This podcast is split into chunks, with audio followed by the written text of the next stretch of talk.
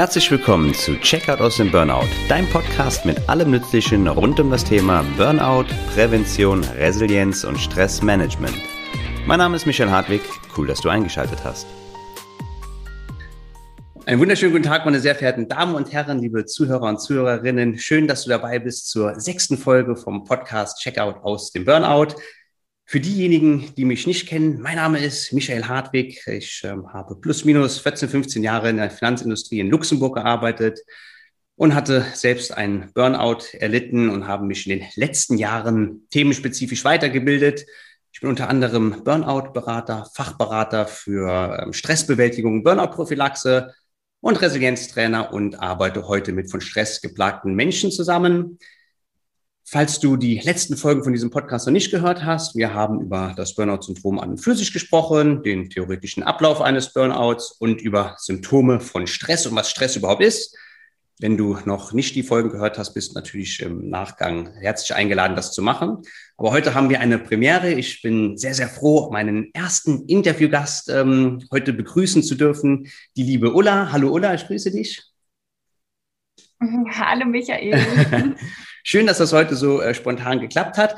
Die ähm, Ulla hat ähm, circa zehn Jahre in der äh, Marketingbranche gearbeitet, war selber Betroffene von Burnout und heute ist sie ein ähm, Coach. Sie hilft Menschen zu mehr Gelassenheit, ähm, zu mehr Klarheit und auch mehr Zeit. Sie ist auch ähm, ein Stress- und ein Burnout-Coach und eine Entspannungstrainerin. Aber ich möchte noch nicht allzu viel vorweggreifen und ähm, würde einfach die Ulla bitten, sich einfach mal ganz kurz vorzustellen. Sehr, sehr schön, dass du da bist, Ulla. Ich freue mich, dass es geklappt hat. Ja, sehr gerne. Vielen Dank erstmal für die Einladung. Ich freue mich, heute hier, hier sein zu dürfen. Mein Name ist Ulla Goldberg. Du hast eigentlich schon mal erstmal das ähm, Wichtigste gesagt, was das Berufliche angeht. Ich bin heute Coach und Mentorin und helfe Menschen einfach so ein positiveres Mindset zu, ähm, ja, zu anzutrainieren, will ich fast sagen, die Denkweise zu ändern hin zu mehr positiven Denken, zu dem, wie will ich es haben, um daraus sich einfach das Leben zu kreieren, das jemand leben will, mit viel mehr Leichtigkeit, nicht mehr mit diesem Stress und mit diesem Müssen und mit diesem Druck von außen, sondern mehr von innen heraus hm, gelassen und mit Leichtigkeit. Genau. Also du denkst, an dem kann ich rauslesen, dass es manchmal auch, dass wir viel mehr Handlungsspielraum haben, als wir vielleicht denken mögen und nicht immer nur Gefangene der äußeren Umstände sind.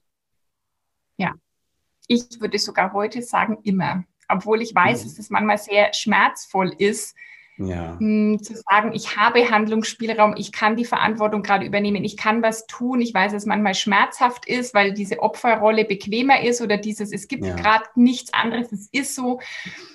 Und ja, habe gelernt, dass es tatsächlich immer einen anderen Weg auch gibt. Ich fand das im Resilienztraining, fand ich das ähm, ganz besonders bezeichnend.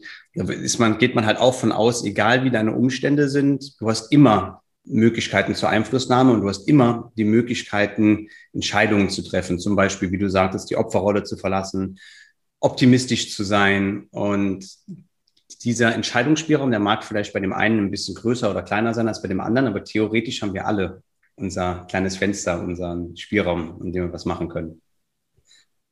Du hast mir erzählt in unserem Vorgespräch, dass du in der Marketingbranche gearbeitet hast und da selbst scheinbar sehr viel Stress erfahren hast und dementsprechend auch ähm, einen Burnout erlitten hast. Magst du uns davon vielleicht so ein bisschen erzählen, wie so dein beruflicher Werdegang ist und dann vielleicht auch irgendwann im weiteren Verlauf die Brücke schlagen, wie du zur jetzigen Tätigkeit gekommen bist?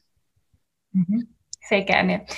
Also eben ich habe, ich war immer schon sehr geprägt von diesem Leistungsmuster. Auch schon im schulisch, also im, als ich noch in der Schule war, war für mich irgendwie, ich war schon sehr ehrgeizig und zwar aber immer irgendwie so ein bisschen getrieben von dem, dass ich dann wertvoller bin ich habe immer als Kind und Jugendliche schon so einen gewissen Konkurrenzdruck zwischen mir und meinem Bruder empfunden, mhm. zum Beispiel, dem die Dinge sehr leicht irgendwie zugefallen sind. Der, der ist auch vom Typ her ein ganz anderer Typ als ich und ich bin dann, ja, er ist drei Jahre älter als ich und war immer so ein bisschen introvertierter oder ja, ich bin sehr viel gern weggegangen, ich habe viel Freunde getroffen und dann war immer so ein bisschen zu Hause. Ich bin immer unterwegs, lerne ich denn genug? Und er ist ja zu Hause und es wurde so gleichgesetzt mit er lernt bestimmt. Aber es war ja. eigentlich ganz andersrum, würde ich sagen.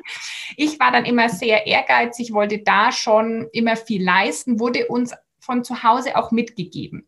Ja. Dass nur wer viel leistet, der kann was aus seinem Leben machen. Also immer mhm. so, wir waren so eine, ähm, sage ich mal, durchschnittlich bürgerliche Familie und wenn wir aber was erreichen wollen, müssen wir hart arbeiten. So, das war mhm. schon immer das Credo. Also und das habe ich dann auch. Äh, dann. Bitte? Ein bisschen so diese klassischen Glaubenssätze dann. Genau, die ganz viele ja kennen. Mhm. Und das habe ich eigentlich schon ab Schulzeit gemacht, da immer sehr irgendwie viel gelernt, wollte im Abi besser sein als mein Bruder, habe ich am Ende auch geschafft, aber okay. ja, irgendwie das Muster war dann schon da. Dann habe ich eine Ausbildung gemacht, so, so Dinge sind mir dann schon recht ähm, einfach gefallen mhm. und habe dann irgendwann angefangen, auch noch berufsbegleitend zu studieren. Darf ich eine Frage zwischendurch einschieben? Bitte? Darf ich dir eine Frage zwischendurch einschieben? Die ja. Berufsausbildung, hast du dir die selbst ausgesucht? Ja. Ah, okay. Ja, ich habe Veranstaltungskauffrau gelernt und das habe ich mir auch selbst ausgesucht. Okay, ich wollte zum Beispiel nicht studieren nach dem Abi, sondern ich wollte was Praktisches machen, ja. Okay, sehr schön, sehr schön. Weil die Berufsausbildung, die ich gemacht hatte als Bankkaufmann, ich wusste damals gar nicht, was ich überhaupt lernen will. Und dann haben meine Eltern gesagt, ja, willst du das oder das machen? Ich so, überhaupt keine Ahnung. Ja, bewirb dich doch mal für was Kaufmännisches, zum Beispiel bei der Sparkasse. Und dann bin ich so ein bisschen so in die Schiene reingerutscht, wo ich mir überhaupt nie Gedanken drum gemacht habe, ist das das, was ich überhaupt möchte? Das hat mir vollkommen die Vision gefehlt. Aber entschuldige bitte. Also du hast dir selbst deine Berufsausbildung ausgesucht, noch ein nebenberufliches Studium dann gemacht? Genau. Also zur Berufsausbildung kann ich vielleicht noch insofern sagen, dass das schon, ich habe mir das ausgesucht, weil da viele Glaubenssätze waren. Also ich wollte zum Beispiel ich habe immer überlegt, was könnte ich studieren und das, was ich gern machen wollte mal, da war so BWL irgendwie die einzige richtige Option und ich hatte immer den Glaubenssatz, dass ich in Mathe schlecht bin und deswegen mhm. könne ich kein BWL studieren, weil mein Mathelehrer mir eigentlich immer eingeredet hat, dass ich in Mathe schlecht bin. Okay. Um das schon mal vorwegzunehmen, ich habe später berufsbegleitend BWL studiert und ich war in den Mathefächern sehr, sehr gut. Also das hat dann aber auch wieder irgendwie, vorher war ich von meinen Glaubenssätzen das sehr gehemmt und habe das dann eben auf dem zweiten Weg gemacht. Aber das war insofern sehr anstrengend, weil ich im Job gar nicht reduziert hatte. Also ich habe dann 45 plus Stunden gearbeitet, habe jeden Freitagabend, Samstag studiert und da auch wieder mit dem Ehrgeiz, weil ich gedacht habe, naja, BWL, also studiert irgendwie jeder. Wenn du jetzt einen Bachelor in BWL hast mit 3, irgendwas, ja, was ist denn das wert? Also war ich da auch schon wieder sehr getrieben. Ja und habe dann drei Jahre lang schon sehr viel meine Energie da auch genommen mit dem Arbeiten und dem Studium. Da war ich nach drei Jahren war ich schon am Limit mit meiner Energie. Ja. Genau. Und habe mich aber dadurch, ich wollte das machen, weil ich wollte gerne in Führungsposition und habe mich, das war dann so ein Anfang, mich dahin zu kämpfen. Und so war es dann irgendwann auch. Also ein paar, ähm, drei Jahre nach dem Studium oder so oder vier Jahre war ich dann auch in der besagten Führungsposition aber es war für mich ein harter Kampf. Auch im Nachhinein hat sich schwer angefühlt. Ich hatte das Gefühl, ich muss mir das irgendwie alles erkämpfen. Mhm. Also sage ich mal, das war damals meine Wahrnehmung. Ist vielleicht auch ein Stück weit eine männergeprägte, ähm, die Marketingindustrie, männergeprägte Industrie oder? Nee, ich würde eher sagen, wie in den meisten Unternehmen, also in der Basis gab es sehr viele Frauen, auch noch bis zur mhm. erste Führungsebene. Und je weiter nach oben, desto weniger Frauen waren da natürlich zu finden. Also ganz, ähm, ich sage jetzt mal, mein Chefchef -Chef war dann wiederum ein Mann. Ja. Meine direkte Abteilungsleiterin war eine Frau. Mhm, okay. Genau. Also es war schon irgendwie gemischt, aber wie gesagt, je weiter hoch, so wie es mhm. ja oft ist, desto mehr Männer einfach noch. Und ich ja, ich sage, ich war, ich weiß gar nicht, mich hat jetzt auch gar nicht mein Arbeitgeber immer so getrieben, sondern ich hatte, ich habe mich schon selbst sehr getrieben. Also ich mhm. habe zum Beispiel, ich war oft die erste, die kam und die letzte, die ging. Ich habe selten Nein gesagt. Ich dachte, ich müsse mir diese Position ja verdienen, indem ich noch mehr leiste. Also das war so das eine, immer noch mehr. Ich sage zu keinem Projekt Nein, nicht, dass die mich dann nicht befördern. Also ich mhm. zeige jetzt, was ich alles kann. Und zum Zweiten, das wusste ich aber damals noch nicht, war ich sehr geplagt von diesem Hochstapler-Syndrom, dass ich immer dachte, ich muss noch mehr leisten, machen, wissen, um noch nicht aufzufallen, dass ich vielleicht irgendwas nicht weiß. Also ich wollte nie Angriffsfläche für irgendeine Kritik leisten mhm. oder liefern. Und deswegen habe ich irgendwie immer alles 1000 Prozent gemacht um nie irgendwie meine Schwäche irgendwo zu zeigen. Und ja. das war das, was mich irgendwann natürlich ins Verderben gebracht hat, ja. Ja, ja, ja, absolut. Nee, das ist, äh, was, du, was du erzählst, das ist äh, so ein bisschen wie so ein Spiegel, auch so ein bisschen, der so vor mir ist. Ich hatte auch ein nebenberufliches Studium ähm, gemacht, auch ähm, Samstagvormittags und Donnerstagabends war es da und hat zudem auch noch einen sehr, sehr exzessiven ähm, Freizeitgestaltung, sage ich mal. Ich habe auch mal sehr, sehr viele Freunde getroffen, bin auch ganz gern mal auf ein klassisches Feierabendbierchen freitagsabends gegangen, was vielleicht noch ein bisschen länger war, sodass ich dann samstags, wenn es dann äh, in die Uni gegangen ist, dann äh, manchmal auch ein wenig zerknittert war. Und ich kann auch sehr, sehr schlecht Nein sagen. Sehr, sehr schlecht Nein sagen. Und ich war auch sehr häufig einer der Letzten, die im Büro immer anzutreffen waren. Das ähm, sehr interessant, dass da so, so viele Parallelen gibt. Und die Marketingbranche an und für sich, du hast gesagt, die Firma, die hat dich da jetzt in, nicht so reingetrieben, sondern das war so ein bisschen so deine eigene Motivation heraus. Ist die Marketingbranche, ist ja, gehe ich von aus, ein sehr, sehr kreativer Beruf. Ist das was, wo man sich so sehr gut so entfalten und ausleben kann? Oder ist der Druck allgemeinsprechend, natürlich wird hier und da man kann nicht jeden einzelnen Job in der Marketingbranche an jedem Standort natürlich über einen Kamm scheren, aber ist das schon ein sehr hohes ähm, Deadlines ähm, und Leistungserwartungshaltung? Also es war schon, also ich habe in dem, eben in der Marketingabteilung in einem mittelständischen Unternehmen gearbeitet und ähm, da waren schon, also es gab schon immer viele Konflikte irgendwie so diese Ellbogenmentalität, die gab es definitiv, dass so der mit gegen den und jeder wollte natürlich halt sein, äh, seine Schäfchen irgendwie im Trocknen haben. Mhm. Dann gab es auf jeden Fall bei uns schon Deadlines. Das war einfach ähm, produktgetrieben, sage ich mal, oder dienstleistungsgetrieben, dass es da auch immer schon Deadlines gab. Mm, und das war schon für mich zermürbend, dass ich immer nicht so kreativ sein konnte, wie ich es gern gewesen wäre. Also ich glaube, da sind manchmal so zwei Herzen in meiner Brust. Ich bin und war auch schon immer strukturiert und bin aber auch sehr kreativ und ich habe sehr viele Ideen und sehr viele Interessen. Ja. Und das war dann auch immer irgendwann das Problem, dass ich mit den vielen Interessen natürlich auch bei jedem Projekt, das da war, hier schrie, weil ich auch so Lust drauf hatte. Ja, also ich hatte schon viele Rollen in dem Unternehmen auch so hat sich das natürlich dann privat auch weitergetrieben. Da hatte ich auch sehr viele Interessen. Und hm, ich konnte aber auf der anderen Seite nie so agieren, wie ich wollte, weil ich bin jemand, der ich sage heute immer, ich bin nicht so ein richtig guter Teamplayer. Ich bin eigentlich eher der Leader. Also ich bin mhm. eher der, der die Leute irgendwie mitnimmt oder auch meine Entscheidung trifft, die dann sagt, ja. so, und wir machen es jetzt mal so. Und das ging dann oft nicht, weil die Entscheidung wieder revidiert wurde oder irgendwie haben noch 15 andere Leute befragt. Ja, und das war für mich sehr frustrierend irgendwann, dass ich nicht so manchmal kreativ sein konnte und das waren schon, wobei ich manchmal mich frage, wenn ich jetzt richtig gesund gewesen wäre, hätte mich das dann so gestresst mhm. oder hat mich das alles so frustriert, weil ich einfach, du hast ja neulich schon mal die Phasen des Burnouts beschrieben oder war ich dann so frustriert, weil ich eigentlich schon in Phase, keine Ahnung, fünf oder vier ja. in dem Burnout-Prozess war. Das ist jetzt rückwärts sehr schlecht ähm, zu sagen, was jetzt da ja tatsächlich der Anfang des Ganzen war. Das stimmt, ja. Was war zuerst, die Henne oder das Ei? Man wird es nicht mehr abschließend genau. feststellen können, wahrscheinlich. Mhm. Ja. Dann da wir ja sehr, sehr gerne natürlich hier in dem Podcast sehr themenspezifisch über Stress sprechen und natürlich auch über Burnout. Ähm, du hast dann gesagt, nach so plus minus drei Jahren waren so ein bisschen die ähm, ersten Energiereserven aufgebraucht. Was waren so die ersten Anzeichen ähm, vom Stress, die du gespürt hast? Damals nach dem Studium einfach erstmal nur, dass ich, dass ich froh war, dass es vorbei war, dass ich froh war, mhm. dass ich wieder Freizeit hatte. Und dann habe ich auch erstmal, dann ging es mir auch erstmal so weit gut. Also ich hatte dann viel Ausgleich wieder. Ich bin dann auch gern weggegangen, mhm. war immer gern tanzen und das war für mich immer so ein Riesenausgleich irgendwie zur Arbeit. Dann habe ich mir das am Wochenende weggetanzt, hatte da irgendwie viel Spaß und so auch. Ähm, da ging es mir dann eigentlich erstmal recht gut und dann, was für mich so ganz bewusst war, dass dann irgendwann so der Punkt kam, als ich viele Überstunden hatte, dass es mal so losging, dass ich dachte, nee, Leute, ich baue die jetzt ab. Ich habe eigentlich keine Lust mehr auf so viele Überstunden. Also dieser okay. Frust, der ja ganz, ähm, finde ich, ein ganz großes Warnzeichen fürs Burnout ist, mhm. als wirklich dieser Frust kam und zwar dieses, ich will doch eigentlich leisten, aber ich habe darauf auf die Art keine Lust mehr. Ja. Und dann bin ich in diese Diskrepanz gekommen zwischen, dann mache ich das halt nicht mehr, aber war dann unzufrieden zufrieden, weil ich ja gern einfach meine Leistung bringen wollte. Ja. Und das war so das Erste, was ich wahrgenommen habe. Und dann ist für mich eigentlich was passiert, warum ich, glaube ich, das Burnout dann nicht habe kommen sehen. Ich habe dann mhm. tatsächlich so gesagt, ich baue jetzt diese Überstunden ab und hatte dann zeitlich nicht mehr so den Stress. Ich habe das dann ganz gut durchgezogen, zu sagen, ich mache jetzt erstmal nicht mehr viele Überstunden. Ich habe dann über Wochen hinweg Stunden reduziert, um die mhm. Überstunden abzubauen und habe dann eigentlich gedacht, na, so viel Stress habe ich doch gar nicht mehr.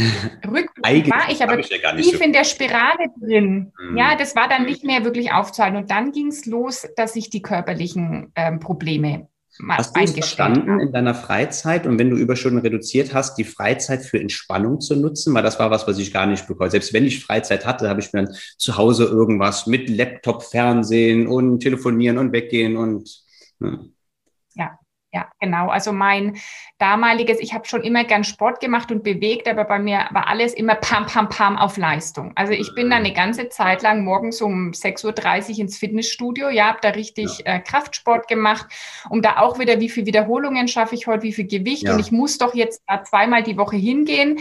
Ich habe immer alles, was so mit Action war. Ich, oder ich war mhm. laufen oder ich war, ich habe also wirklich Entspannung im Sinne von auch mal Meditation, progressive Muskelentspannung, mal nichts tun, das gab es da auch nicht. Ja, ja, also auch meine Freizeit war eher geprägt von, was könnte ich jetzt wieder tun, was ist meine To-Do-Liste und etc. Ja. Das ist ja auch oftmals so ein bisschen, wenn die Leute denken, aber ich habe doch jetzt meine Überstunden reduziert, ich mache doch auf der Arbeit gar nicht mal so viel. So diesen multifaktoriellen Charakter ist dann gar nicht so auf dem Schirm. Und wenn man dann zu Hause sich in die total wieder unter Stress setzt, ist das von der physiologischen Stressreaktion ja genauso gleiche wie im Büro im Endeffekt. Was die Menschen oftmals nicht wissen. Absolut, da bin ich total bei dir. Das war dann auch wieder eben das Muster, das dann nicht gesünder war ja, und dann ging es eben los, dass ich, ähm, ich hatte immer schon Migräne seit der Jugend immer wieder mal, aber mhm. selten. Und das hat mich eigentlich auch die all die Jahre gar nicht so immens geplagt. Und dann ging es aber los, das war dann Anfang 2018, dass ich sehr, sehr massiv und sehr oft Migräne bekommen habe. Mhm. Und das fand ich dann schon ungewöhnlich. Bin aber dann eigentlich in die nächste Stressspirale gekommen, dass ich frustriert war, warum habe ich so oft Migräne, dass ja. ich dann eine Angst vor der Angst vor der Migräne entwickelt habe. Also ich war dann eigentlich ständig in Alarmbereitschaft, total ja. angespannt, weil ich gedacht habe, hoffentlich heute keine Migräne, hoffentlich ja. irgendwie. Ich kenne diese blöden Gefühle, Wahnsinn. Ja, und das war, und so ging das dann eine ganze Zeit, dass ich immer öfter Migräne hatte, Angst davor hatte, sehr unzufrieden, unglücklich mhm. war. Dann ging es los, dass ich mich sozial isoliert habe, tatsächlich. Ja für mich immer aus dem Grund der Migräne, weil ich das Leuten gar nicht erklären konnte, was ja. da jetzt passiert ist. Ich wollte eben auch nie in diesem bemitleidet werden oder so. Ja. Ja.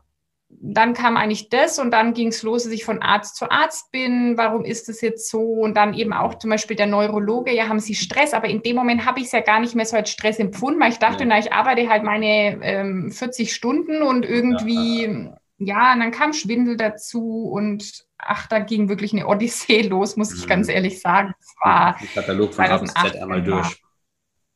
Ja, mhm. ja.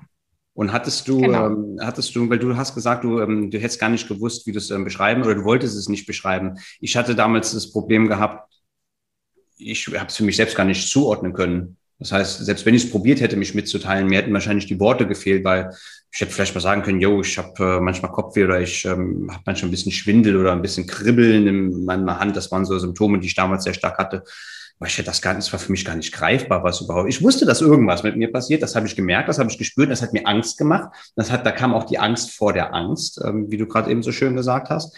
Aber ich hätte das nicht greifbar jemandem verständlich machen können. Noch nicht mal dem Neurologen konnte ich es damals verständlich machen. Ja, bin ich bei dir. Also ich wusste auch, irgendwas stimmt nicht. Ich hatte auch immer das Gefühl, dass diese Migräne, die kam ja jetzt irgendwo her. Es muss dann noch eine Komponente geben. Leider ist es schulmedizinisch so, dass einfach die Migräne nicht heilbar ist und da wird allein an den Symptomen gearbeitet, wenn sie denn dann da sind. Und das war für mich immer nicht befriedigend, weil ich gedacht habe, naja, ich will sie doch erst gar nicht haben. Ähm, ja, und es war, also rückblickend ist es für mich jetzt alles natürlich sehr logisch, aber in dem Moment war das alles für mich auch überhaupt nicht richtig greifbar. Ich habe mich ehrlich gesagt auch oft alleine gelassen gefühlt oder ich wollte immer, dass ich, ich habe nach irgendeiner Hilfe gesucht, aber ich habe nirgends eine gefunden. Also das war auch sehr, ja, sehr, manchmal sehr einsame Zeit, weil natürlich das engste Umfeld, also mein Mann, der konnte mir auch nicht mehr helfen, außer dann in den Momenten, wo es mir jetzt schlecht ging, da zu sein für mich. Aber mehr konnte er eigentlich auch gar nicht machen.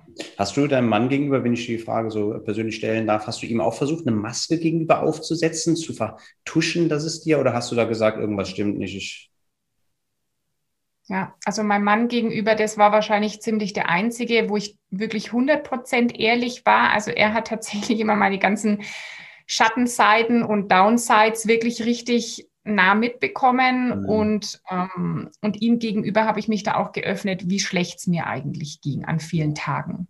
Ja. ja. Aber sonst nicht. Nach, sonst in vielen Lagen hatte ich immer noch das Pokerface auf und habe das nicht so gezeigt und habe funktioniert. Bis zum ja. letzten Moment habe ich funktioniert, eigentlich noch drüber hinaus. Wahnsinn, ich auch, absolut. Und meine Chefin hat damals noch zu mir gesagt, in dem Augenblick, wo ich sie zum letzten Mal vor meiner achtmonatigen ähm, Auszeit gesehen habe, sie hat gemeint, ich hätte ausgesehen wie immer. Und ich habe mich, ich, äh, das war ein absoluter Überlebensmodus noch, in dem ich, in dem ich da war. Das war, das war schon sehr, sehr hart. Und was, was ein Mensch überhaupt imstande ist zu kaschieren und so diese Maske aufzusetzen, aber bis zu dem Zeitpunkt, wo dann ja sprichwörtlich die Maske dann ähm, zerbricht. Ja, ja. Das ist für mich auch tatsächlich das Fatale an diesem Burnout-Syndrom. Ich mag immer das Wort Burnout nicht so, ähm, weil ich irgendwann verstanden habe, als ich selber hatte, wie, wie unterschiedlich sich das auch zeigt und äußert. Ich sage mittlerweile immer, für mich persönlich passt besser, dass ich dann eine Erschöpfungsdepression hatte. Ja. ja, also ich war einfach so erschöpft und dann auch tatsächlich dadurch in der depressiven Verstimmung oder depressiven mhm. Episode. Ähm, und ja, das ist wirklich, finde ich, das Fatale daran, weil man es oft einfach nicht anzieht oder derjenige so ähm, oder auch die, die, die Auswirkungen so unterschiedlich sind, wie das jeder Wahnsinn. empfindet, Wahnsinn. dass ich auch finde, dass das einfach das ist, warum man da oft dann drin ist oder reinrutscht mhm. Mm, und es keiner bemerkt hat. Ja. Du hast ja in dem Symptom werden ja auch 160, über 160 ähm, Symptome und Krankheiten subsumiert als dieses Syndrom. Und du hast ja auch wieder eigenständige Krankheiten, die nach ICD, der von der World Health Organization, der, ähm, der, Katalog, von dem die Krankheiten gelistet sind, ähm, für die Zuhörer, ähm, dass du nochmal eigenständige Krankheiten, die auch nochmal für sich eigenständig diagnostiziert werden können, dann auch erfährst. Deswegen, wie du sagst, ist ein sehr, sehr individueller Krankheitsverlauf. Und bei mir war es, ich habe mich nie mitgeteilt, allerdings habe ich meinen Eltern gegenüber sehr häufig erwähnt, dass ich mich nicht so gut fühlen würde, ein bisschen schwindeln, habe das dann nur so latent immer so ein bisschen angeteasert, wie es mir so ergeht, aber nicht vollumfänglich. Meine Mutter hat sehr, sehr häufig damals gesagt, ähm, ja, red doch vielleicht schon mit einem Psychologen oder geh da mal mit einem Neurologen, vielleicht, vielleicht mutest du dir ja zu viel zu. Ähm, und da muss ich dann sagen, ich war gar nicht empfänglich dafür. Ich äh, ähm, habe dann das Ganze immer so ein bisschen genervt und gereizt. Ach, ach was, ach was. Ich war damals Mitte 20, weil mir hat ja schließlich die Welt zu Füßen gelegen. Was für Probleme, was für zu viel und sowas. Ne? Und das ist das ist das interessant. Hätte ich da besser mal den Worten ein bisschen ähm, Glauben geschenkt, weil ich hätte sehr, sehr viel Pech dann auch im weiteren Verlauf gehabt mit meinem ersten Neurologen. War eine absolute Katastrophe. Da kam gar kein fruchtendes Gespräch zusammen. Und mein Hausarzt, den ich auch über mehrere Jahre sehr regelmäßig aufgesucht hatte, hätte ich mir rückblickend doch schon mal gewünscht, dass der vielleicht mal gesagt hätte, hör mal zu, jetzt kommst du mit den, den Anzeichen seit Jahren immer wieder, vielleicht sollst du mal mit einem Psychologen, Neurologen sprechen und mal dich hinsetzen und mal überlegen, ob du dir vielleicht zu viel in deinem Organismus zu viel zutust. Weil wenn das von einem Arzt kommt, ist vielleicht auch nochmal ein bisschen anders. Wie war das bei dir? Warst du mit der ähm, schulmedizinischen Betreuung zufrieden? Die ist mir halt nicht ganzheitlich genug und das war sie mir aber vorher auch nicht. Also ich war vorher schon jemand, der sehr wenig zum Arzt ging und immer in sich gespürt hat und immer irgendwie ähm, geguckt hat, was brauche ich gerade.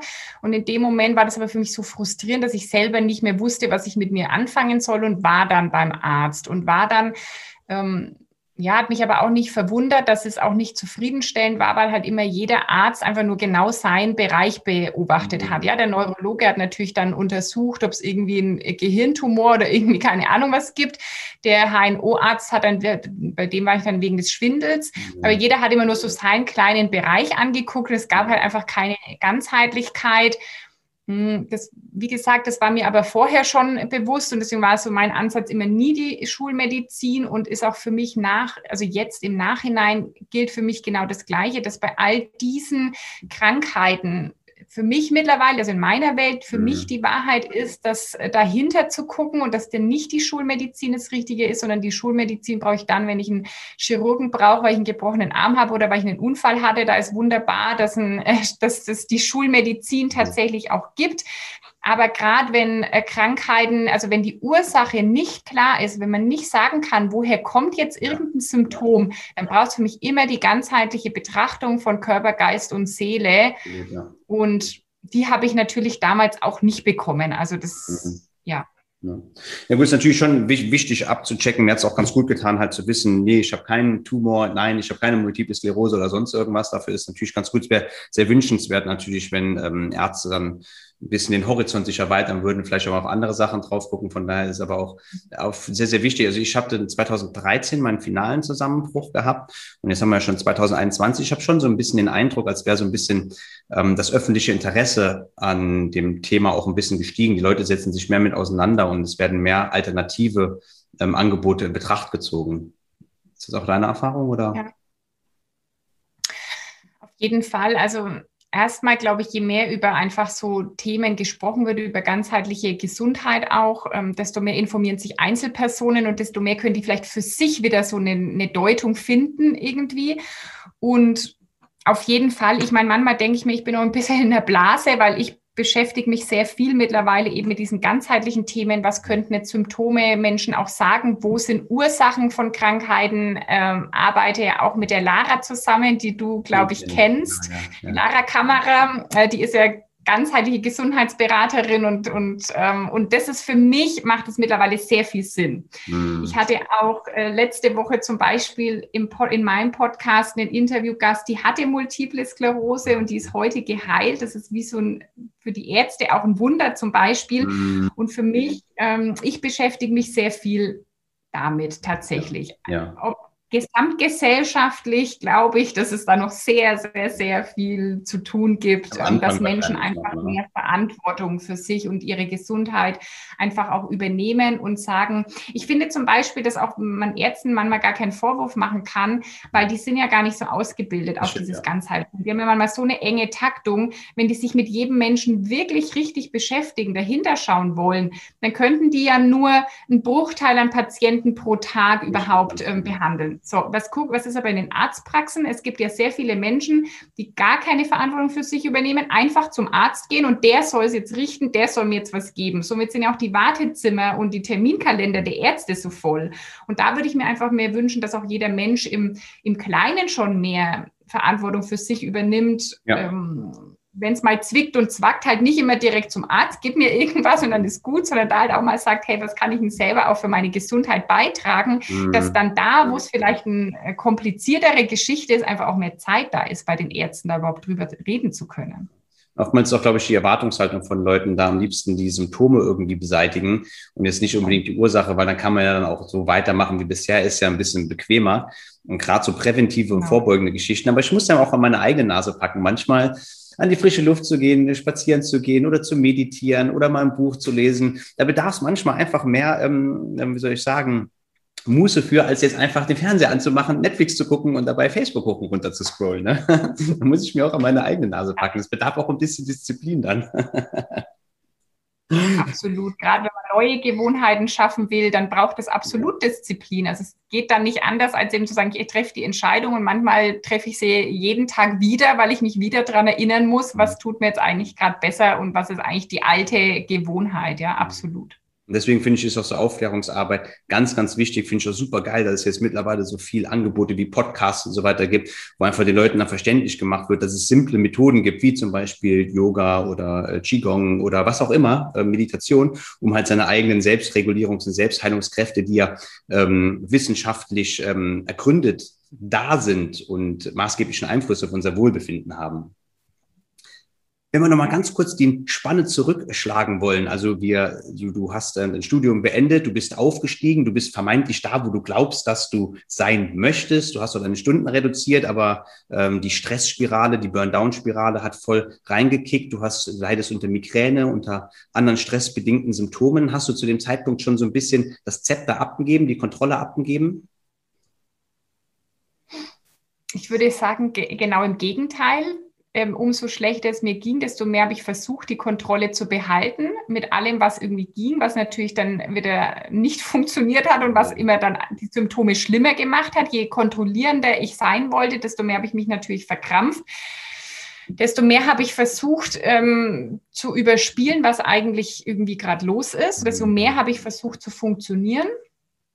Und es ging eigentlich dann, ich bin immer fasziniert, was der Mensch und der Körper alles tatsächlich aushält, weil ich habe das schon eine ganze Zeit, wie du auch beschrieben hast, in diesem Überlebensmodus gelebt, bis ich dann ähm, eine Panikattacke hatte im Prinzip hatte ich die erste Panikattacke schon früher, vorher, da habe ich die aber auf die Migräne geschoben. Also da kam das erste Mal ähm, die Sanitäter zu uns ins Haus, weil ich eigentlich am Ende letztendlich eine Panikattacke hatte. Und dann hatte ich die irgendwann wieder, als wir im Urlaub waren und ich so Angst hatte, wieder Migräne zu bekommen. Dann hatte ich in, mitten in Barcelona hm, die nächste Panikattacke und das war eigentlich für mich, wo ich sage, das war eigentlich so Stunde Null, mhm. wo es dann eigentlich anfing, dass es sich, dass sich mein Leben verändert hat. Ja, das war so Stunde Null, weil mir definitiv in dem Moment bewusst war, okay, Ulla, du brauchst jetzt Hilfe. Ja, mhm. also du brauchst jetzt auch psychologische Hilfe. Ja. Es hat zwar dann noch ein paar Wochen gedauert, bis ich die Tragweite des Ganzen verstanden habe, weil ich dachte erst, sie mal jetzt da irgendwie, ich gehe jetzt mal zum, zur Therapeutin, mhm. aber daneben arbeite ich oder ich bin mal zwei Wochen zu Hause und dann gehe ich wieder arbeiten. Also das, das habe ich auch gedacht, genau. Zwei Wochen, das war auch so mein Zeithorizont, den ich angepeilt hatte. ich habe sogar schon einen Termin genau, und dann, ausgemacht im Büro. Genau. Also das war wirklich so, wo ich dann nach rückblickend denke, also irgendwie wie blöd kann man eigentlich sein, ja? ja? ja. Aber gut, ich war dann auch im ganz beim ersten, also die erste Therapeutin, bei der ich war, die war einfach nicht auf Burnout ausgerichtet und das habe ich dann schnell gemerkt, die konnte mir nicht helfen und dann habe ich mir eine andere gesucht im Rahmen der Möglichkeiten, die ich da hatte, weil das war dann schon ein Punkt, wo mir jedes Telefonat, das war für mich oh, ultra oh, anstrengend, nee. überhaupt noch zu wissen, wer bin ich und ich ähm, also da war mein telefonieren. Hast du auch diese Liste dazu ja. geschickt bekommen? Und meine, ähm, meine Therapeutin hat mit W angefangen, also dementsprechend sehr weit unten. Und wie frustrierend das war, vielleicht kennst du das auch noch. Die meisten haben ja dann mhm. auch nur so einmal in der Woche Zeitfenster, wo sie Telefonate annehmen. Und dann kriegst du immer diese ganzen, da musst du noch Notizen machen. Äh, hier angerufen, niemand dran gegangen, zurückrufen. Ähm, sechs Monate dieses Jahr keine neuen Patienten mehr. Und das war fast eine unüberwindbare Hürde für mich gewesen, diese Scheißliste, Entschuldigung, aber das durchzutelefonieren, das war Wahnsinn. Als ich endlich bei W angekommen bin, den Termin hatte, habe ich mal, oh, endlich. also das ist eigentlich auch in dem Moment unzumutbar. Ich habe dann, also ich für mich, äh, das ist interessant, weil ich, ich bin dann nicht so leidensfähig, die Liste durchzutelefonieren. Und ich habe damals auch begonnen und nach irgendwie drei Telefonaten und Anrufbeantworter und wen habe ich jetzt überhaupt schon angerufen, mm habe ich dann gedacht, ich google jetzt nochmal nach einem Therapeuten in meinem Einzugsgebiet mit Burnout-Erfahrung und habe dann sofort jemanden gefunden, die ich dann selbst bezahlt habe. Also die war dann nicht Krankenkassen zugelassen und habe aber gedacht, jetzt gehe ich da erstmal hin, mhm. dass ich überhaupt irgendjemanden habe, weil alles andere war ja irgendwie eben in drei, vier, fünf, sechs Monaten. Und dann habe ich gedacht, jetzt gehe ich zu der, bezahle die, bis ich einen anderen Therapieplatz bekomme. Und dann ist es aber am Ende einfach so geblieben, dass ich bei der, ich bin dann bei der geblieben. Ja. Ähm, für die ganze Zeit und habe dann gar nicht mehr mich anders umgeguckt. Aber ich fand auch diese Liste durchtelefonieren, also das ist, das war so eine Hürde, das ja. kann man sich gar nicht vorstellen, überhaupt jemanden da anzurufen und überhaupt noch zu wissen, was man eigentlich jetzt will und wer man ist, das war unglaublich, ja. Ich habe gar nicht so weit gedacht, dass man rein theoretisch auch auf eigene Kosten zu jemandem gehen könnte, um ein bisschen, weil ich bin auch, das war früher äh, immer ein Glaubenssatz von mir und auch heutzutage teilweise auch noch sehe ich, dass ich bin systemteuer Lemming. Wenn es Regeln gibt, dann halte ich mich ja meistens da dran. Und wenn jetzt einfach das System ist, du kriegst eine Liste und du telefonierst die durch und gehst dahin, wann auch immer du einen Termin kriegst, dann mache ich das auch erstmal so. Abgesehen davon, dass ich natürlich damals ähm, ja kognitiv nicht so am Start war und da habe irgendwie großartig sinnvoll mitdenken können. Warst du auch zu dem Zeitpunkt dann natürlich schon krank geschrieben? Oder bist du noch arbeiten gegangen?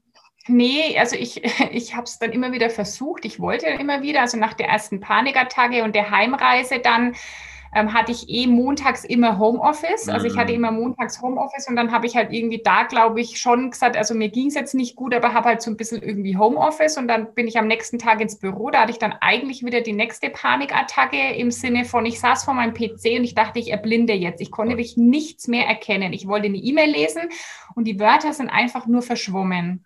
Schlimm.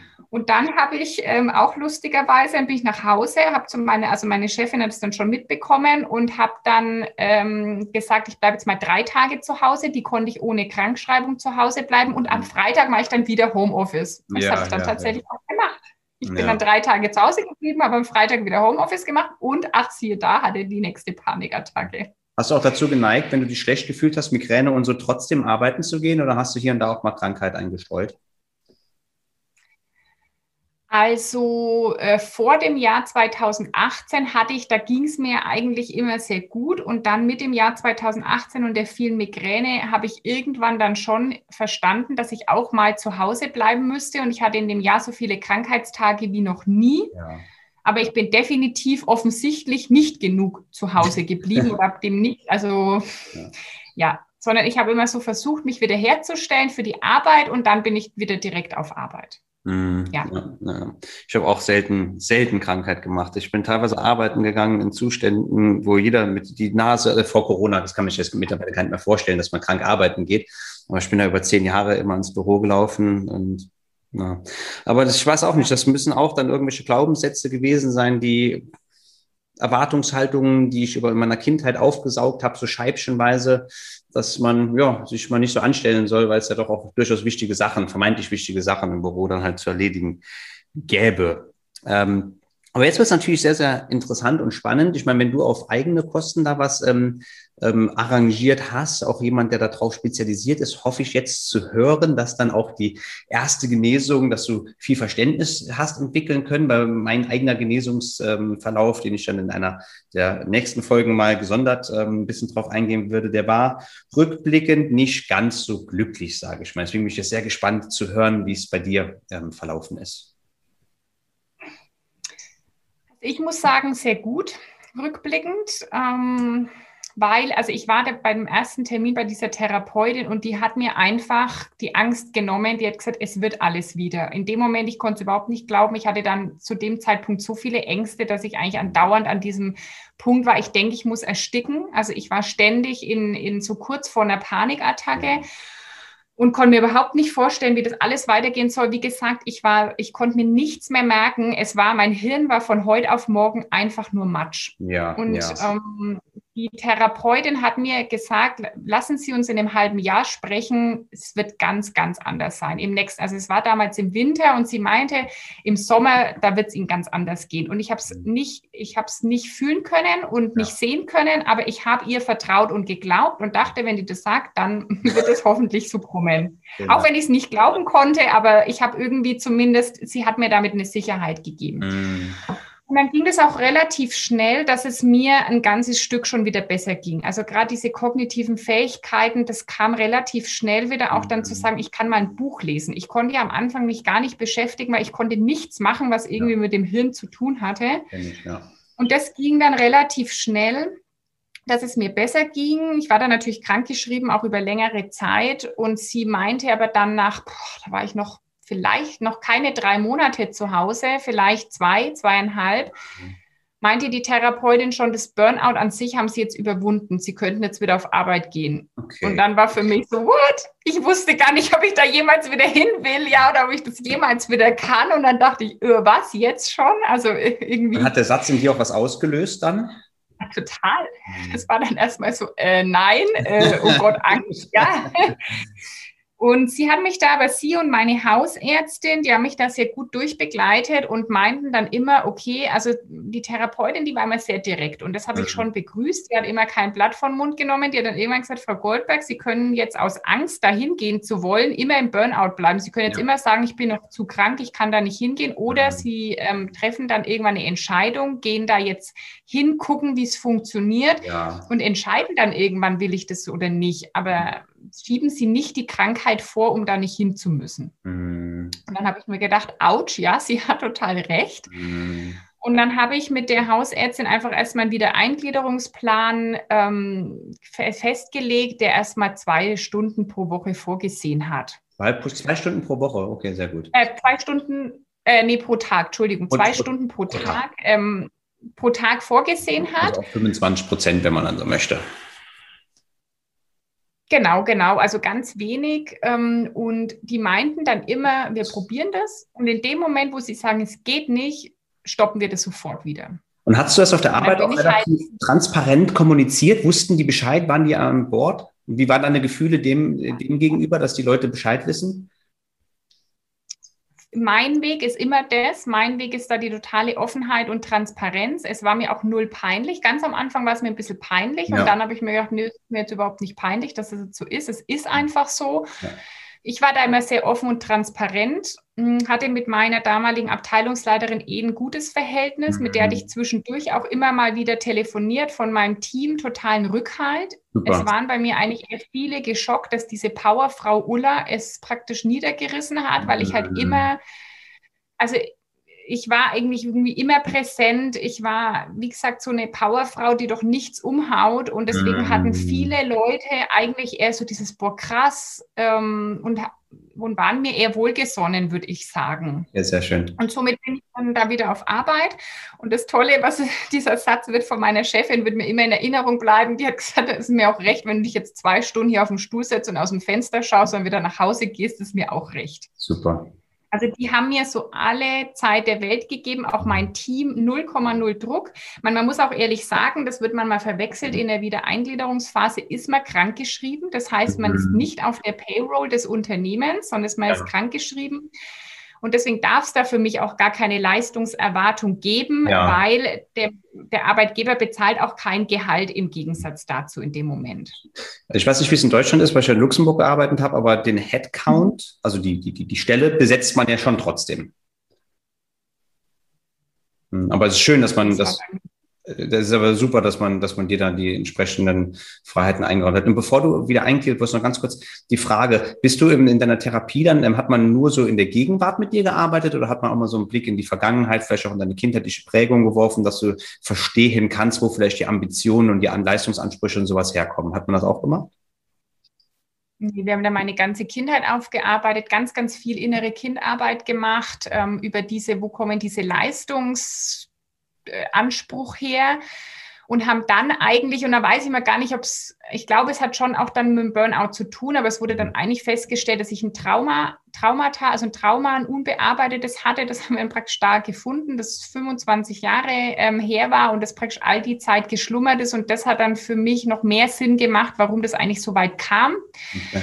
Ähm, und habe dann nach die, also die, die reine Burnout-Therapie, die wäre dann nach einem halben, dreiviertel Jahr wahrscheinlich beendet gewesen. Und ich habe dann einfach weitergemacht und habe dann noch ein gut über ein gutes oder ein gutes Jahr oder ein bisschen mehr eigentlich an diesem Trauma gearbeitet. Also das ja. war dann noch der viel längere Prozess hinterher. Mhm. Deswegen bin ich aber heute so dankbar dafür, weil das alles im Ganzen Hand in Hand mein Leben einfach verändert hat. Also das hat mir so viel Heilung gebracht in allem, dass es für mich so manchmal sehr schmerzhafter, aber so wertvoller Prozess war. Ja. Die Leute sagen auch manchmal die Betroffenen und die ehemals Betroffenen. Ich habe es letztens in einem Podcast gehört und der Satz, der ist halt so unglaublich schwer zu verstehen, wenn du so akut da drin bist eigentlich ist das Burnout so ein bisschen das Beste, was mir hat passieren können, weil dann halt so viel Selbstreflexion stattfindet und man dann praktisch eher so guckt, wer bin ich, was möchte ich machen und dann sein restliches Leben, meistens ja mehrere Jahrzehnte dann noch, ähm, entsprechend seiner eigentlichen Veranlagung ausleben kann. Aber dieser Spruch, eigentlich ist das Burnout das Beste, was mir passieren konnte, da habe ich auch mal gelesen, als ich dann da zu Hause gesessen hatte und mir ging es einfach so kacke. Ich habe gedacht, ich will den Kram einfach nur hinter mir haben. Ich will nicht, dass es das Beste oder das Schlechteste Das finde ich eher wie das Schlechteste an.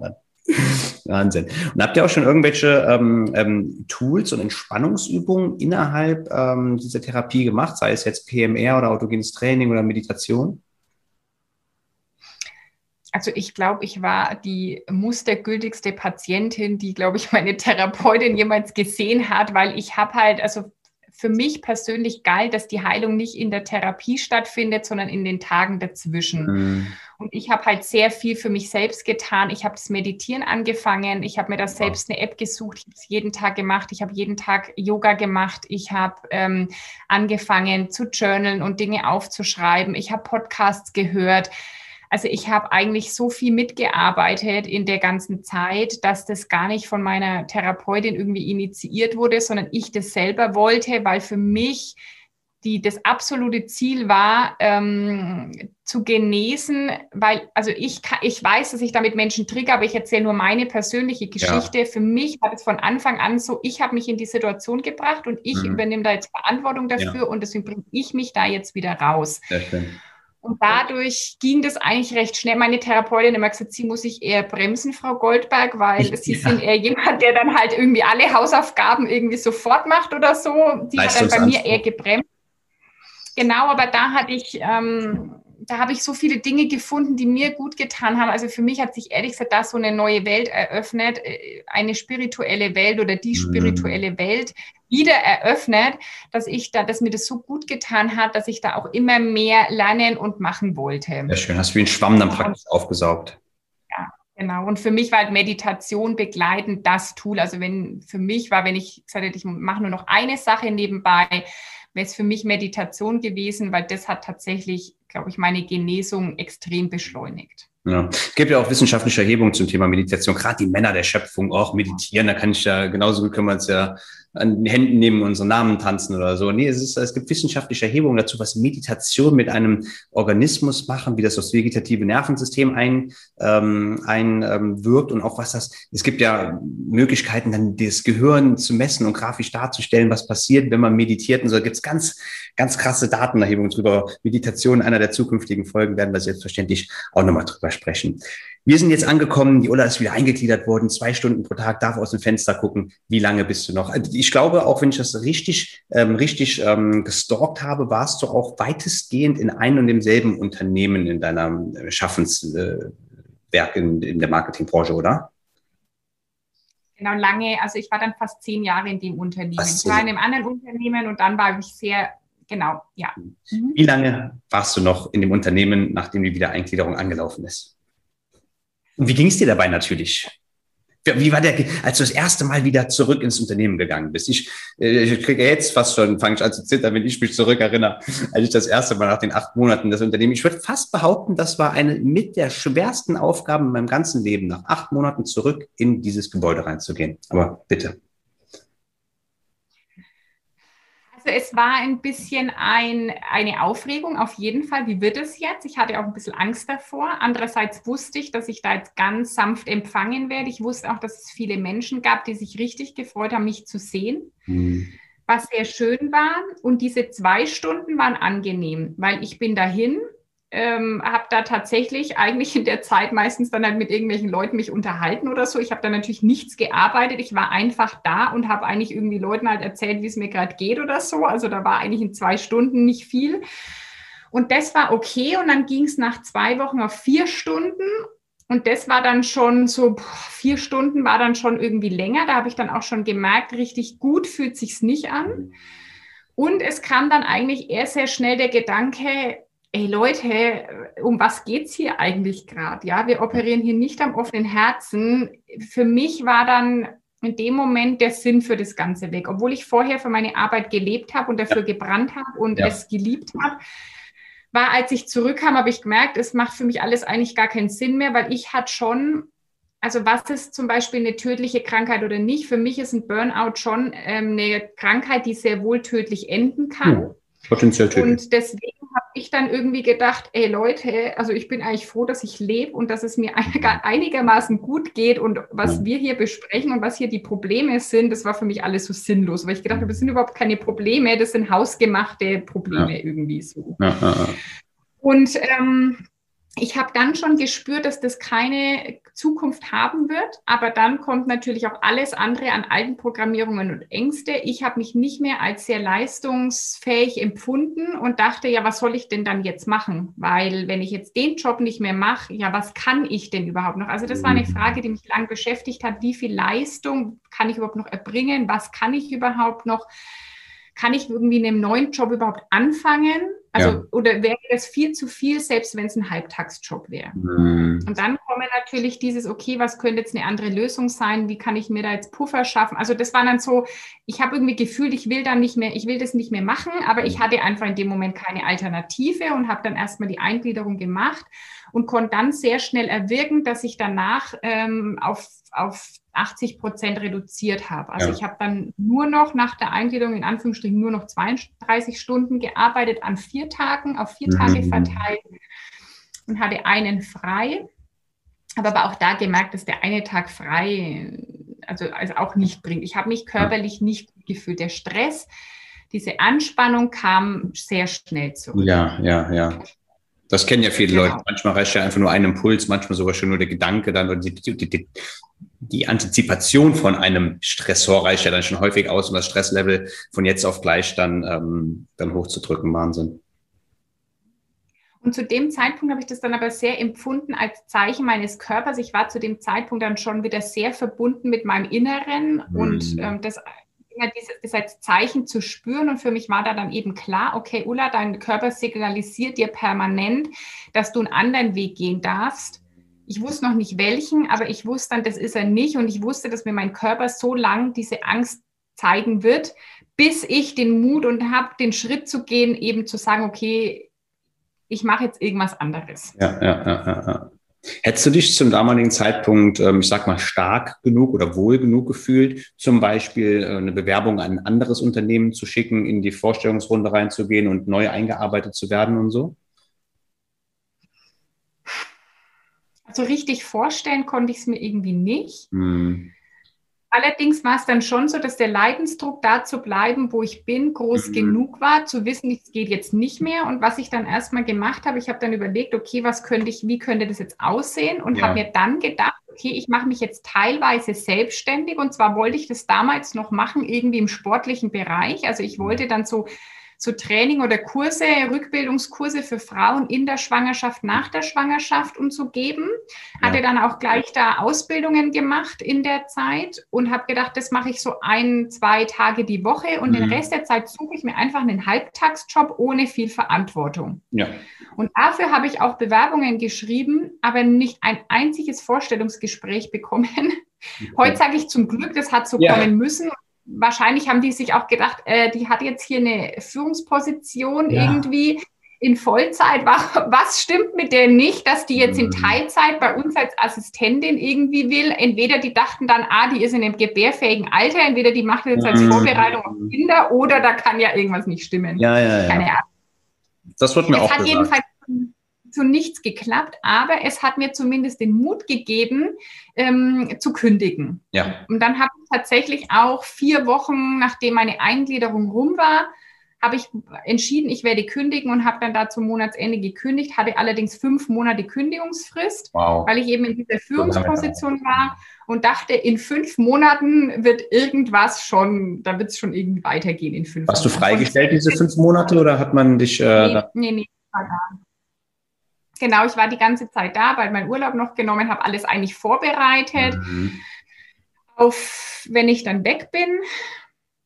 Und Genau, also ich war die fünf Monate da, habe dann einfach nebenbei ähm, versucht, eben mir diese Selbstständigkeit vorzubereiten. Also es hat sich dann irgendwann rauskristallisiert in den fünf Monaten, dass ich es Vollzeit äh, machen werde. Also in der Zeit ist viel passiert von diesem, ich mache was im sportlichen Bereich hin zu diesem, ich werde was im Coaching, im Entspannungsbereich, ja, ja. Stressmanagement-Bereich machen. Und hast du es auch geschafft, dann die Dosierung, weil ich kann mir vorstellen, das ist ja unglaublich, ähm, du bist ja auch ein kreatives Köpfchen scheinbar, dass du eine Spielwiese vor dir hattest, wo du dich so hättest austoben können. Hast du es geschafft, das richtig zu dosieren, dass es dir nicht zu viel dann wieder wird? Mhm. Jein. Also in mir war die ganze Zeit natürlich der Wunsch, die Dinge für mich und für meine Selbstständigkeit vorzubereiten. Und ich dachte immer, ich habe zu wenig Zeit dafür, weil ich ja trotzdem dann 32 Stunden auf Arbeit war. Ja.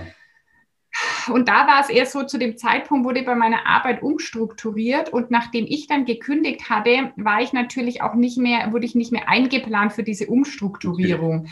Und dann kam eher fast ein bisschen das Gegenteil, dass ich dann fast in, in dem Bohr, also im, im Gelangweiltsein war, weil ich mhm. dann irgendwie meine Aufgaben nach und nach abgeschlossen hatte, was ja. Neues sollte ich nicht mehr beginnen. Also irgendwie war das schon eine sehr komische Zeit. Aber dafür hatte ich auf jeden Fall von der Energie her genug, um zu sagen, ich kann das mit dem Nebenbei vorbereiten. Okay, sehr schön. Ja. Und vielleicht noch eine, weil ich sehe auch schon, wir bewegen uns, glaube ich, schon, wir sind nur so plus minus bei 50 Minuten. Ich könnte mit dir den ganzen Tag sprechen, aber halt nicht so gesagt, so plus minus eine Stunde. Ähm, hast du ähm, alltagstaugliche Brücken von der Therapie bekommen? Und hast du es dann auch geschafft, zum Beispiel, wenn du gemerkt hast, es kommt Anspannung, dann mal eine einfache Atemübung einzustreuen oder Geschwindigkeit rauszunehmen? Ja, also ich habe sehr viele Übungen, ähm, klar auf jeden Fall von meiner Therapeutin bekommen, ähm, habe aber dann selber in der Zeit eben die Ausbildung zum, zur Meditationslehrerin gemacht, zum Burnout- und Stress Coach und habe dadurch selber mir ganz viele Methoden angeeignet ja, und ausprobiert, ja. was jetzt für mich passt. Und eben über den Atem ganz viel, eben über die Meditation. Ich habe mhm. ganz, ganz viele verschiedene Dinge dann ausprobiert und einfach geguckt, was sind jetzt die Tools, ähm, die für mich passen. Habe ehrlich gesagt allerdings dann auch schnell festgestellt, auch im Umgang mit anderen Menschen, dass halt das reine Entspannungsverfahren auch nichts bringt, ja. wenn ich nicht meine Grundeinstellung und Haltung zum Leben ändere. Mhm. Und das war für mich dann eher dieses, okay, wie will ich in Zukunft mein Leben leben und habe mir da selber wirklich Versprechen gegeben. Also ich habe mir damals versprochen, ich mhm. werde nie wieder so viel arbeiten. Ich habe mir versprochen, ich werde meinen Wert nicht mehr von Leistung abhängig machen. Mhm. Und ich habe mir versprochen, eben die Disziplin für neue Gewohnheiten aufzubringen. Und die Dinge, dieses wirkliche Ändern des kompletten Lebens, der Einstellung des Denkens, meine Gewohnheiten, das ist das, was dann auch wirklich Veränderung gebracht hat. Sehr schön, sehr schön. Es gibt auch eine, eine tolle Übung, die ich, also früher hätte ich so, so Sachen immer als ähm, Schwachsinn abgetan, aber mittlerweile bin ich ja voll von überzeugt. Einfach so, du hast es dir versprochen. Ich fand es ganz interessant, so einen Vertrag mit sich selbst abzuschließen, sich das aufzuschreiben und sogar auch zu unterzeichnen und gegebenenfalls sogar so kleine Sanktionen, wenn man vertragsbrüchig wird. Ne? Ähm, keine Ahnung, das, das, das kann irgendwas sein, dass man zum Beispiel sagt, man äh, geht beim Regenwetter 20 bei beim Hund anstatt, äh, wenn man sich mit dem Partner sonst teilt oder sonst irgendwas. Oder man spendet äh, Betrag X an irgendwas Wohltätiges. Oder man geht durch die Natur vier Stunden und sammelt Müll auf oder so. Das, das fand ich, das finde ich eine ganz kraftvolle Aufgabe, sowas dann manchmal. Und dann hätte ich noch eine Frage. Was würdest du aus deiner jetzigen Erfahrung heraus Menschen, die in einer Stress- oder Burn-Down-Spirale sind, empfehlen, was sie so als erste Schritte machen können, die du als besonders wirkungsvoll und kraftvoll empfunden hast, wohl wissend, ist ein ganz individueller Prozess. Bei Person A mag Meditation helfen, bei Person B ein Spaziergang durch die Natur. Ähm, aber was sind so deine, ähm, deine kraftvollsten Übungen, Tools, Erkenntnisse, die du so hattest in der Zeit? Das ist eine schöne Frage, ja. Das können Tools sein, aber auch Erkenntnisse, ne? Ja, also äh, das Wichtigste ist für mich, anzuerkennen, dass gerade irgendwas nicht rum, rund läuft, überhaupt Hilfe haben zu wollen. Also alles, was auch, was du und ich an Arbeit machen. Alles, was Trainer, Coaches, Berater, selbst auch Ärzte machen, kann halt nur Anklang finden, wenn jemand auch sagt, ich will das jetzt auch und ich will mhm. jetzt irgendwie was ändern. Das ist auch so ein bisschen die Krux an der Sache, gerade mit dem Stress, weil irgendwo ist heute alles Stress und deswegen kann es schon keiner mehr hören. Ja. Also für mich ist wirklich dieses ehrlich zu sich zu sein, und auf jeden Fall Hilfe anzunehmen und sich Hilfe zu suchen. Und ja, das kann manchmal sein, dass es ein bisschen dauert, bis man denjenigen für sich passenden gefunden hat oder das passende Tool gefunden hat. Da kann ich wirklich nur hm, raten, ja, dran zu bleiben und sich auf jeden Fall Hilfe zu holen. Für mich, also für mich ist auch das Top-Tool ist für mich Meditation. Mhm. Wirklich, ähm, auch wenn ich, ich höre dann immer mal Menschen sagen, ich kann nicht meditieren. Es gibt so viele verschiedene Formen von Meditation. Einfach da auszuprobieren, was zu finden, was für einen passt. Mhm. Weil wirklich, also Meditation, wie du schon angesprochen hast, ist ja wissenschaftlich erwiesen, die positiven Effekte auf den Körper an sich, auf diese Entspannungsreaktion, aber einfach gerade dieses Bewusstsein verändert sich, ja, diese Gedanken kommen mal zur Ruhe. Das war für mich zum Beispiel das Schlimmste, weil in meinem Kopf war nonstop, äh, war da Action, ja. Ich habe immer gedacht, wenn endlich mal diese Gedanken zur Ruhe kämen. Und das ist durch Meditation möglich, plus für mich haben sich dann auch wieder die, die Optionen geöffnet, die Lösungsmöglichkeiten, weil manchmal ist man so verkopft drin, dass man alles nur noch sieht, was nicht geht, das Problem sieht und da gar nicht rauskommt. Und für mich war mich hat Meditation dazu gebracht, mein Bewusstsein zu erweitern und erstmal wieder die verschiedenen Möglichkeiten überhaupt zu mir kommen zu lassen. Sehr schön. Also das kann ich auf jeden Fall ähm, empfehlen.